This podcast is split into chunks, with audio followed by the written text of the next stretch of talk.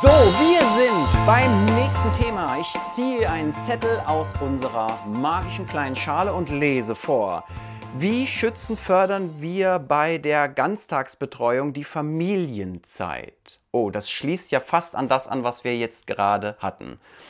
Also, wenn wir die Ganztagsbetreuung ausbauen, dann ist die Frage, haben die Familien denn noch überhaupt genug Familienzeit? Klar, wir können uns auch die Frage stellen, wollen denn Familien überhaupt noch mehr Familienzeit? Oder aufgrund von Individualisierung, von Selbstverwirklichungsprozessen kann es sein, dass sich da was verschiebt. Bevor ich zu viel rede, wir fangen diesmal mit Isabel an. Isabel, deine Gedanken zu dem Thema mit der Familienzeit und dem Ausbau der Ganztagsbetreuung. Kommt die zu kurz, die Familienzeit? Wie siehst du das? Oder brauchen wir da eine Veränderung? Ist die Ganztagsbetreuung das, was du als Lösung äh, gut findest?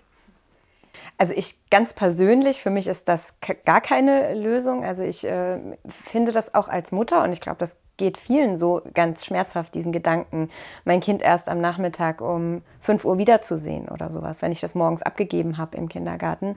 Ähm, wie wir mit, einer Aus, mit einem Ausbau der äh, U3 oder Ü3 auch Betreuung, Ganztagsbetreuung, ähm, Familienzeit fördern können, das erschließt sich mir nicht. Also aus meiner Sicht ist das ein Widerspruch, ähm, entweder oder.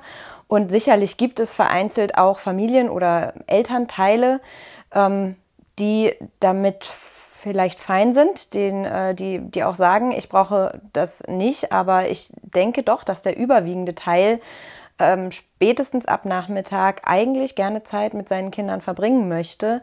Und ähm, ja, also ganz schwierig. Mhm. Machen wir mal weiter mit Claudia. Wie sind deine Gedanken dazu? Mhm. Also ich wünsche mir Flexibilität ähm, im Sinn eben von einer Familienarbeitszeit.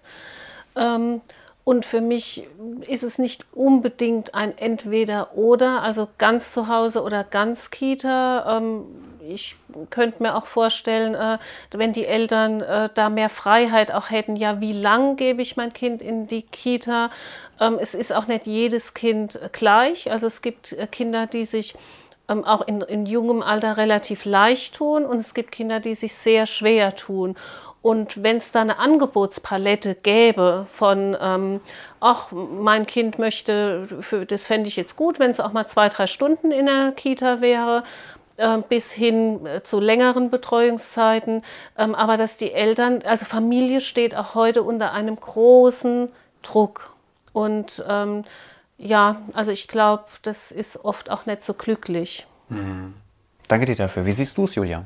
Ich glaube auch, dass, ähm, wie Isabel das vorhin schon gesagt hat, in der Gesellschaft ähm, der allgemeine Tenor jetzt besteht, dass das Kind tatsächlich äh, ab einem Jahr abgegeben wird. Und ich glaube, dass das für viele Kinder ähm, mit einem Jahr schon relativ lang in die Kita gehen und die Eltern direkt auch wieder in den Vollzeitberuf einsteigen. Und ich finde das dahingehend schwierig, die Energien zu mobilisieren, überhaupt noch in der Zeit, die man dann mit seinem kleinen Kind hat, entspannt zu sein und einfach auch die Zeit mit dem Kind zu genießen. Denn man weiß selbst, wenn man von einem 40-Stunden-Wochen-Arbeitspensum ausgeht, ist man auch müde und ist abgeschafft und es gibt auch Konflikte auf der Arbeit und man hat vielleicht noch einen Fahrtweg von einer Stunde und ähm, dann hat man den Haushalt noch nicht gemacht, die Sachen, die anfallen, dann ist vielleicht das Kind noch krank oder man ist selber angeschlagen und krank und da ist es gar nicht mehr möglich, dass die Entspannung in dieser ganz, ganz geringen Zeit, die man dann mit seinem Kind noch verbringt, wenn man das Kind erst um 17 Uhr abholt, das ist nicht mehr gegeben. Und das ist sehr, sehr schade, denn ich glaube auch, ähm, dass die meisten Menschen wirklich den Wunsch haben, eine entspannte Zeit mit ihrem Kind zu verbringen. Wenn aber die Dinge nun mal so sind, wie sie sind, wird das so nicht möglich sein. Und der Ausbau von den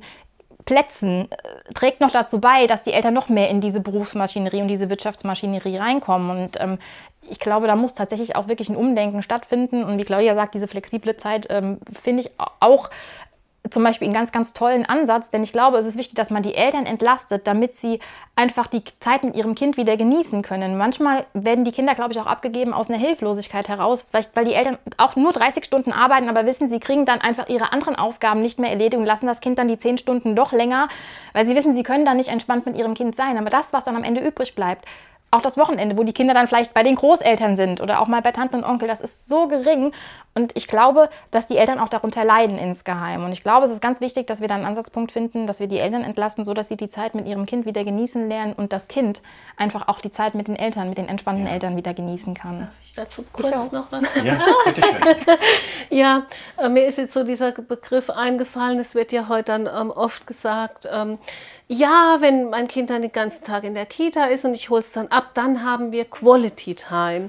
So, und, ne, und, und das geht aber nur genau äh, so, wie du sagst, indem ich selbst auch ähm, entspannt bin ähm, und, und das dann auch genießen kann. Ich kann keine Quality Time mit einem Kind haben, wenn ich weiß, ich muss noch ähm, einkaufen und, ähm, oh, und das sieht jetzt echt aus und die äh, Wäsche und dann, ah, ich habe dann noch E-Mails zu checken und, und, und. Also das schließt sich gegenseitig mhm. aus. Ah, sehr spannend. Isabel, du wolltest auch noch was sagen. Ja, zum Thema Flexibilität. Also ich sehe einfach auch da ein Problem Problem, dass es ja im Moment schon viele Krippen gibt, in denen man gar nicht wählen kann, wie lange lasse ich mein Kind da, mhm.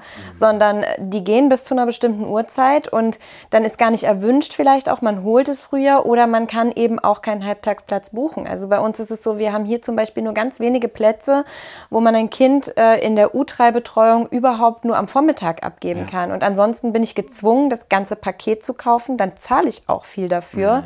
wenn ich schon arbeiten gehe, ähm, um das auch zu also finanzieren zu ja. können, dann hole ich das Kind vielleicht auch da aus einer Not nicht ab, die auf einer ganz anderen Ebene sich ja. abspielt, nämlich ähm, dass das Geld dann weg ist. Und ähm, ja, wenn wir da einfach auch Modelle hätten, die viel mehr Spielraum lassen, wären wir, denke ich, äh, ja, besser ja, versorgt. das ist ganz spannend mit den Modellen, wenn du das sagst, ähm, weil natürlich die Kita auch in der Not sind, aufgrund des Personalmangels bzw. des geringen Personalschlüssels und dieser engen Taktung im äh, Ablauf äh, am Tag, ne, kommt es ganz oft dazu, dass wir diese Flexibilität, die wir auch, auch für die, uns für die Eltern wünschen würden, ihnen nicht ermöglichen können, weil wir ansonsten nicht mehr die Dinge tun können, die wir tun wollen in der Kita. Also wir haben da auch ein Systemproblem. Es geht da nicht um einen Vorwurf an die Kita-Fachkräfte, sondern das ist ein Systemproblem, das wir noch nicht angepackt haben. Ich runde das Ganze nochmal ab, indem ich sage, ich wünsche mir in der Öffentlichkeit mehr ähm, Familienthemen. Also wir haben ganz viele Themen, wo es um den Beruf geht, um die Selbstverwirklichung und die Individualisierung, dieses so, mach was aus dir, studiere, geh arbeiten etc. Was mir ein bisschen kurz kommt, sind oft die Familienthemen, so dass wir einfach auch nicht vergessen, okay, wir haben uns freiwillig für Familie entschieden und ähm, wir werden damit gut versorgt und kriegen auch viele Strategien, um wieder Familie und Beruf wirklich in eine Balance rauszubekommen. Und das Zweite ist vielleicht, und damit schließe ich das Thema ab, wenn es für euch passt, äh, ich bin ein Riesenfan davon, sich vorher damit auseinanderzusetzen mit dem, was da auf mich zukommt. Ihr kennt das vielleicht bei Hunden, wenn Leute sich einen Hund anschaffen wollen. In den meisten Fällen ist es zum Glück so, dass sie darüber nachdenken, wie oft bin ich zu Hause, wie oft arbeite ich, was, wann kann ich den füttern, wie oft kann ich mit dem rausgehen. Und ne, das heißt, wir überlegen schon, ist meine Realität und die Zukunft meiner Realität, ist die dafür ausgelegt, einem Hund das zu geben, was wir uns wünschen. Und ich sehe das, ja, ihr kennt mich bei den Kindern ganz genauso. Ich mache mir, bevor ich Kinder habe, habe, also nochmal Gedanken darüber, habe ich, kann ich ein Leben und führe ich ein Leben, in dem sich mein Kind als Geschenk anfühlt und nicht als Bürde oder Belastung. Das war mir nochmal wichtig als Ergänzung zu dem, was wir hier schon gehört haben. Alles klar, wir ziehen den nächsten Zettel und schauen, was draufsteht. Eltern haben oft ein schlechtes Gewissen, wenn sie ihr Kind in die Krippe geben, Druck von außen. Oh, das ist spannend. Das ist spannend. Wie ihr ja wisst, ich habe über 18 Jahre in Kitas, in Krippen gearbeitet, in unterschiedlichen Funktionen. Und ich bin mir fast sicher, dass es äh, der ein oder anderen hier auch so geht. Ich habe ganz oft erlebt, dass ähm, Eltern bei der Eingewöhnung, vor allen Dingen der U3-Kinder, wenn Eltern schon mit einem Einjährigen oder mit einem sechs Monate alten Kind kommen, ich habe gemerkt, da ist, da ist irgendwas, da steht was im Raum. Die, die, die wollen gar nicht. Die haben noch nicht mal den ähm, existenziellen Leidung, Leistung äh, oder den Leidensdruck, das Kind wirklich abgeben zu müssen im Sinne von, ich muss meinen Beruf jetzt weiter ausüben, damit wir uns finanzieren können, sondern da ist der Druck auch von außen, vielleicht von Freunden, von Nachbarn, von Bekannten, die sagen, wieso gibst du denn dein Kind da noch nicht ab? Das heißt, die Eltern sind vielleicht noch selber gar nicht bereit dazu und äh, verspüren da einen Druck, der von außen, aber manchmal auch von innen kommt, vielleicht aufgrund eines schlechten Gewissens oder anderer Gründe. Hören wir mal, was meine Gäste dazu sagen. Fangen wir doch an der Stelle jetzt nochmal mit Claudia an. Ja, ähm, das spürt man ganz schnell bei der Eingewöhnung. Äh, wenn Eltern äh, da innerlich äh, gar nicht bereit zu sind. wir sprechen das dann an. Mhm. Also wir fragen dann einfach, wir fragen nach, ähm, wollen Sie wirklich ähm, dass ihr Kind jetzt hm, ähm, sind Sie schon bereit? zu, äh, zu mhm. uns in die äh, Kita geht. Und das ist, sind dann manchmal auch schon interessante Gespräche. Manchmal führt es auch dazu, dass die Eltern dann sagen, ähm, äh, doch, ich will das in dem Rahmen, wie wir es jetzt hier vereinbart haben und dann auch äh, leichter loslassen können. Mhm. Wir hatten aber auch schon Eltern, die dann gesagt haben, ich breche das ab und ähm, komme in einigen Monaten oder im Jahr wieder. Okay. Auch das hatten wir schon. Spannend. Isabel, wie, wie denkst du über das äh, Thema? Hm, mein Impuls war gerade so, manchmal kann man es aber auch keinem recht machen. So, also manchmal ist ja alles irgendwie, äh, denk, denken die anderen, das ist nicht richtig so. Also mir ging es äh, umgedreht tatsächlich auch schon so. Ich habe mich freiwillig dazu entschieden, die Kinder nicht äh, in eine U3-Betreuung zu geben. Und ähm, hatte auch das Gefühl, mich für diese Entscheidung schon häufig rechtfertigen zu müssen. Oh, okay. Und äh, gefragt zu werden, ja wie und warum und denkst du nicht, das ist äh, für das Kind wichtig, dass es dann auch äh, mit anderen Kindern ist und dass es ähm, lernt in einem Kindergartenalltag sich einzufügen und ähm, ja, bestimmt ist das so, dass es äh, auch Eltern gibt, die Druck empfinden oder sicherlich. Also ich kann mir gut vorstellen, dass sich viele Eltern unwohl fühlen, wenn sie ihr Kind mit ähm, in einem sehr jungen Alter abgeben. Ähm, ja, aber ähm, die Gesellschaft erwartet manchmal auch genau das äh, von einem, was man selber nicht geplant hat. So.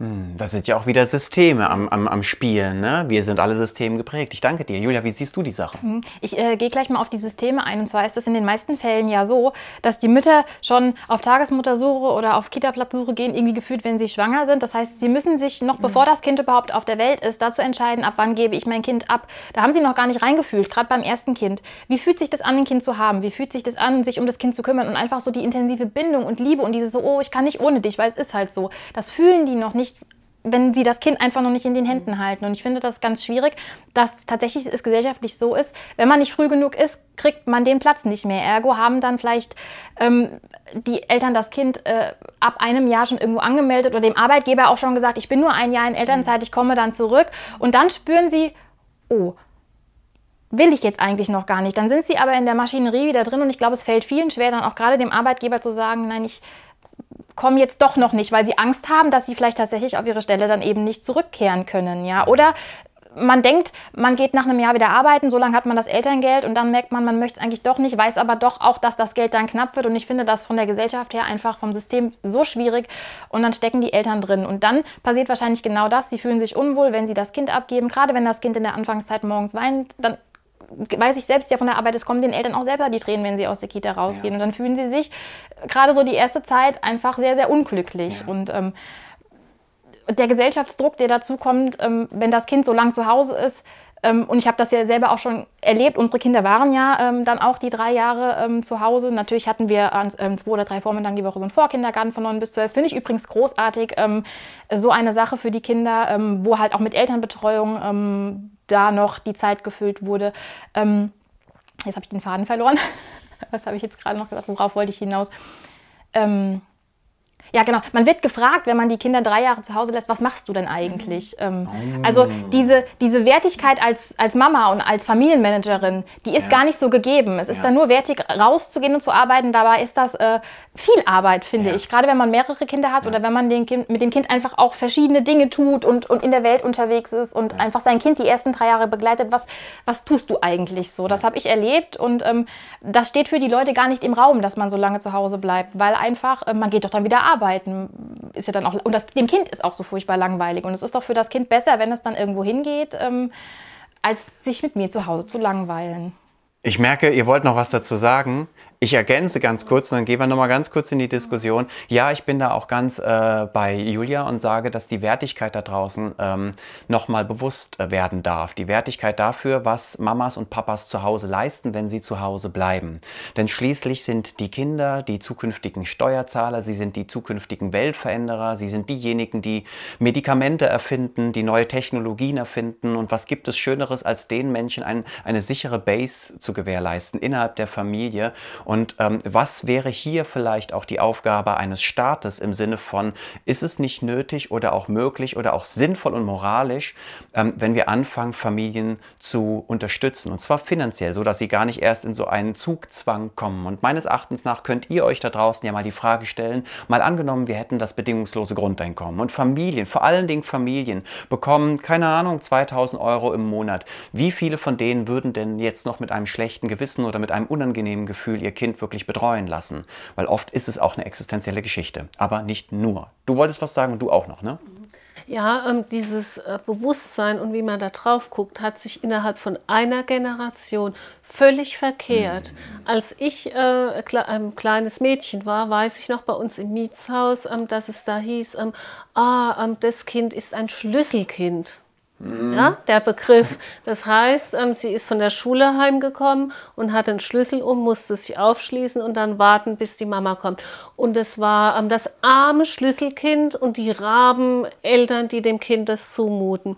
Und jetzt mittlerweile ist es genau andersrum, äh, dass man sagt, ähm, diese faule Nudel, die hat nichts als zwei Kinder und hockt daheim rum. Ja. Ja, also es hat sich komplett verkehrt Unfassbar, innerhalb einer ja. Generation. Ja. Dass da zu Hause für Wunder passieren ähm, äh, und dann wird ähm, das in Frage gestellt. Alter, krass. Ja. Du wolltest noch was sagen. Genau, mich hat das Thema ähm, jetzt nochmal angesprochen.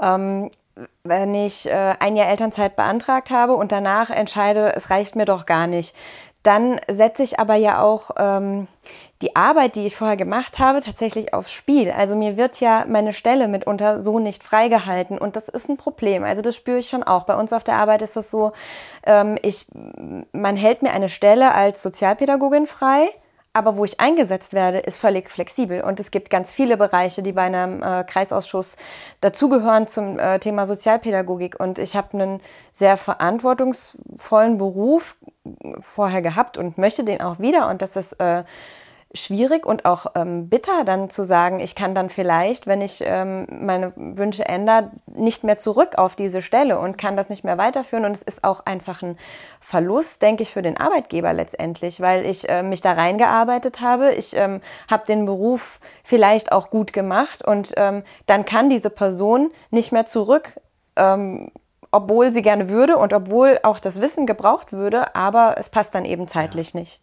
Ja, ich, ich danke dir nochmal dafür, dass du das so ähm, klar äh, zur Sprache gebracht hast. Ja, das mit der Arbeitssituation ist eine große Herausforderung. Ich glaube, ich setze da nochmal ein, zwei da vorne dran an. Da geht es wieder um Prioritäten. Ich denke, ich wünsche mir, wenn wir uns ähm, vorher damit auseinandersetzen, mit dem, was da kommen kann, wenn wir Familie gründen.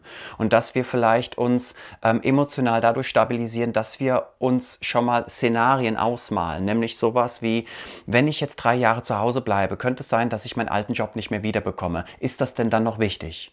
Ja, ich habe viel Arbeit investiert, lange studiert vielleicht dafür, viel Vorarbeit geleistet, vor allen Dingen, wenn ich Spätkinder bekomme. Ähm, nur wenn ich das vorher vielleicht schon für mich geklärt habe, fällt es mir einfacher, Prioritäten nochmal anders zu gewichten und zu sagen, okay, ich verliere zwar das eine, gewinne aber das andere. Und wie gesagt, hier gibt es kein richtig oder falsch. Wir sind einfach da, um Dinge loszutreten und das Thema endlich öffentlich miteinander zu besprechen. Ich würde gerne den nächsten Zettel ziehen. So, schauen wir doch mal. So, da steht ein bisschen mehr drauf. Wie wirkt sich der Personalmangel und die große Personalfluktuation und die vielen Krankheitstage von den Kita-Fachkräften auf die Eingewöhnung und die Bedürfnisse der Kinder aus?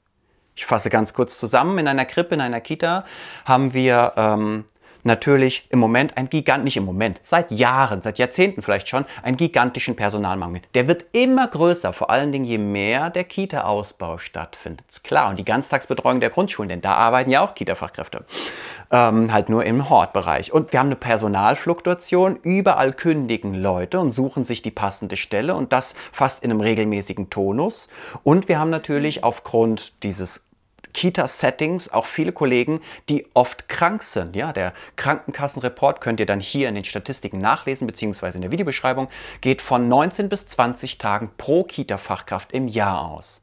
Plus Urlaubstage sind wir bei 50 Tage, plus Fortbildungstage und Teamtage sind wir vielleicht irgendwann bei 60. Das heißt, eine Kita-Fachkraft fehlt etwa 60 Tage im Jahr. Bei einem Stellenschlüssel von 2,0 sind das 120 Tage, an denen zwei Leute fehlen und die Kinder mit einer Person alleine sind. Rein rechnerisch. Jetzt höre ich auf und schweige und wir fangen diesmal bei Julia an. Wie siehst du das? Glaubst du, dass der Personalmangel, die Fluktuation, die Krankheitstage eine Auswirkung auf die Eingewöhnung haben und auch auf die Bedürfnisse von Kindern? Aber in jedem Fall, ähm, gerade im U3-Bereich ähm, ist es ganz wichtig, dass die Kinder, wenn sie schon ähm, fremdbetreut werden, eine Bezugsperson haben, auf die sie sich verlassen können und einfach diese Bezugsperson konstant auf die Bedürfnisse und einfühlsam auf das Bedürfnis des Kindes einwirken kann.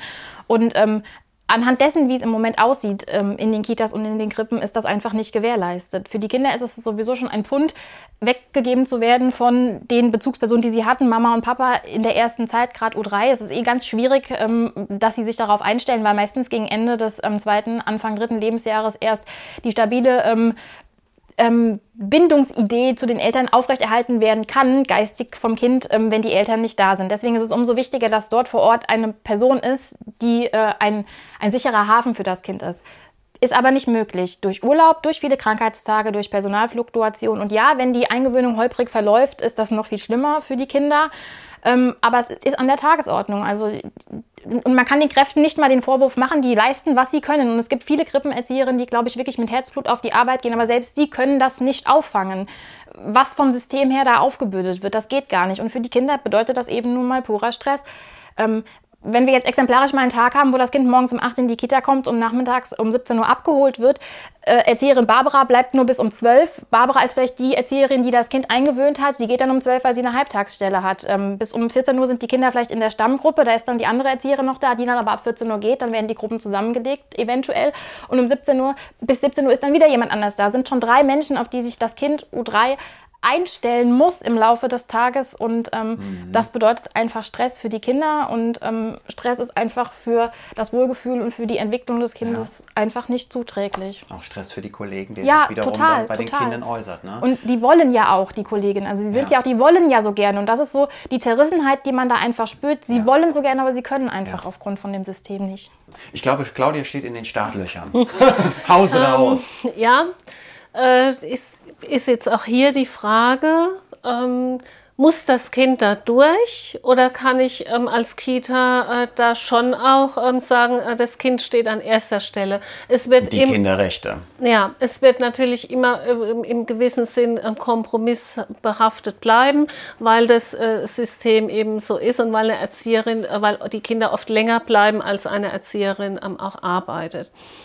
Aber ähm, bei einer Eingewöhnung, wenn jetzt die Bezugserzieherin krank äh, wird, äh, kann ich auch sagen, ähm, äh, stopp, das Kind bleibt jetzt so lange zu Hause, bis die wieder da ist. Mhm. Also es Und ist, dadurch haben wir aber, nennen ganz kurz den Preis, den das Ganze hat. Der Preis ist, dass die Eingewöhnung länger dauert und die Eltern sich drauf, ähm, darauf einstellen müssen.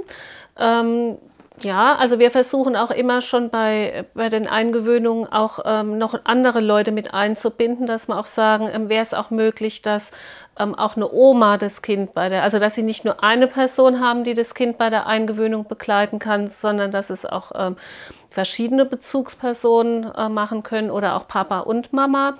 Ähm, aber der Preis äh, kann, also dieses, ähm, ja, ist jetzt halt so, das Kind muss da durch, ähm, das ist nicht in Ordnung und das geht nicht, weil eben diese Aufsichts- und na, Aufsicht mit Aufsichtspflicht hat nichts zu tun, aber mit Fürsorgepflicht. Ähm, also ich kann, das Kindeswohl ist, ist die Grenze aller Dinge und ich kann nicht ähm, äh, das Kindeswohl gefährden, indem ich sage, ähm, ja, dann ist jetzt halt eine andere da. Ähm, die Eltern unterschreiben bei uns, dass sie dieses Berliner Eingewöhnungsmodell mhm mittragen und mitmachen. Und dann müssen wir Erwachsenen da auch miteinander durch. Ähm, das Kind bitte nicht. Ja. Isabel, wie siehst du das? Glaubst du, wenn wir jetzt so eine Krippengruppe haben und da sind jetzt mehrere Kinder um die ein Jahre alt oder 1,5 und da ähm, wechseln die Erzieherinnen und Erzieher ständig, äh, suchen sich neue Stellen, fallen langfristig aus. Glaubst du, das hat einen großen Einfluss auf die Sicherheit, die Geborgenheit, die Bedürfnisse der Kinder und auch auf ja, den Bildungsauftrag oder die Kinderrechte?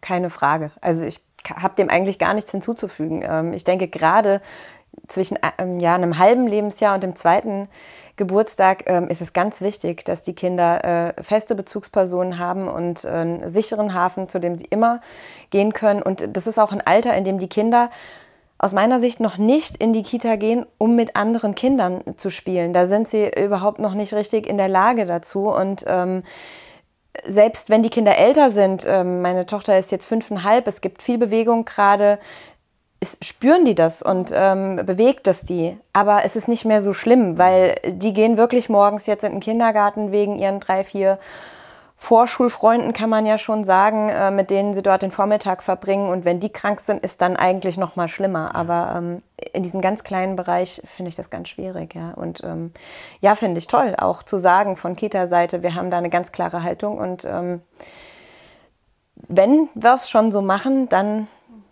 aber bitte unter den Voraussetzungen so. Ja. ja, und das ist die große Frage und ich, ihr wisst ja, ich komme ja viel rum in äh, deutschen Kitas äh, und ich sehe leider ganz oft auch ein anderes Bild und ich sehe dann Kinder, die darunter leiden, dass wir eine hohe Personalfluktuation haben, dass wir oft kein Personal haben, uns irgendwie möglich machen, irgendwie müssen wir es hinkriegen, die Kinder müssen da halt jetzt durch, so ist das System halt, dann stumpfen wir ab und ich bin auch ganz bei Julia, das sind alles auch Menschen mit Herz, das sind keine, hier geht es nicht um schlechte Menschen oder schlechte Fachkräfte, wir sind alle da in einem Zwiespalt Zwiespalt und manchmal wissen wir gar nicht mehr, wie wir das überhaupt noch alles hinkriegen sollen. Und ich, ich glaube, wesentlicher als darüber jetzt zu spekulieren, ist es, dass wir einen Kern haben, auf den wir uns fixieren. Und das sind nun mal die Kinderrechte und das ist auch das kindliche Bedürfnis nach Geborgenheit, nach Sicherheit, nach Bindung, nach Kontinuität und Verlässlichkeit. Und genau das ist, was wir Erwachsene auch brauchen. Wir wollen Freunde und Partner haben und Arbeitgeber, auf die wir uns verlassen können, die da sind, wenn wir sie brauchen. Und in den Kitas haben wir aufgrund dieser Situation Situation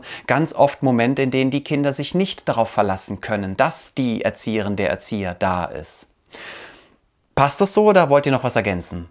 Ich würde ganz kurz noch was sagen. Ja. Und zwar, ich finde das ganz toll, euer System, wenn du so erzählst, jetzt auch mit diesem Notfallplan, ähm, mit dem Abholen äh, und dass man sich zurechtlegt als Elternteil, eben auch die Geschichte mit der Eingewöhnung, dass man die dann ähm, einfach dann auch mal stoppt, wenn die Erzieherin nicht da ist. Ich finde das super und ich finde, das ist ja schon der Ansatz, der da ist. Also das ist ja was, was möglich ist, was man auch im Kleinen irgendwie unabhängig von dem großen System jetzt schon umsetzen kann. Und ich finde, dass da ganz viele mit aufspringen sollten eben auf diese Ideen, ja. Das möchte ich gerne Und dann sind wir wieder, ich schließe mal ab und gucke jetzt Isabelle an, weil wir das Thema nämlich eben auch hatten mit der, wie gehen wir in die Zukunft, wie planen wir die Zukunft aus der Gegenwart heraus. Ich glaube, auch da ist es wiederum wichtig, wenn ich eine Eingewöhnung mache mit einem Kind, das so jung ist, dann wird es immer Momente geben, an denen kann es kippen, weil das Kind noch nicht bereit ist. Es kann sein, dass das Kind krank wird, es kann sein, dass die Mutter krank wird und ergo die äh, Eingewöhnung oder der Vater, wer auch immer die Eingewöhnung macht, krank wird und dann nicht weiter. Es kann sein, dass die Kollegin krank ist und im Urlaub ist, auf Fortbildung ist oder gar nicht mehr da ist. Und dann gibt es immer eine, eine Welle. Na, dann geht es mal nach unten, dauert das Ganze lange. Auch das will unbedingt eingeplant werden. Wir können nicht innerhalb von zwei Wochen äh, ein Kind eingewöhnen, sondern wir gehen mal mindestens von acht bis zehn Wochen aus, um Puffer zu haben für genau solche Phasen.